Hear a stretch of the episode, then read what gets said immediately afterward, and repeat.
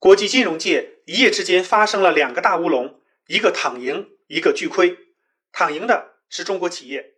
最近有个语音交友软件 Clubhouse 非常火热，被马斯克网红带货了，很多美国投资者就急了去买股票。刚好市场上有个叫 Clubhouse 媒体公司，一阵狂买啊，股价一飞冲天，狂涨十倍啊，市值变成二十五亿美元。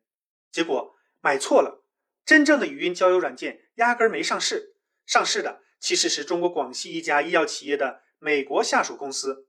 广西企业啥都没做，躺赢二十五亿，巨亏的是美国花旗银行，本来帮著名化妆企业露华浓做财务管理。帮助支付八百万利息给联合贷款方，结果汇款五亿美元，将近一百倍。美国银行宣布，这是花旗银行的错，不是收款方的错。这笔钱就留着，不用还给花旗，随便花去。欢迎大家关注卢晓夫看欧洲，谢谢。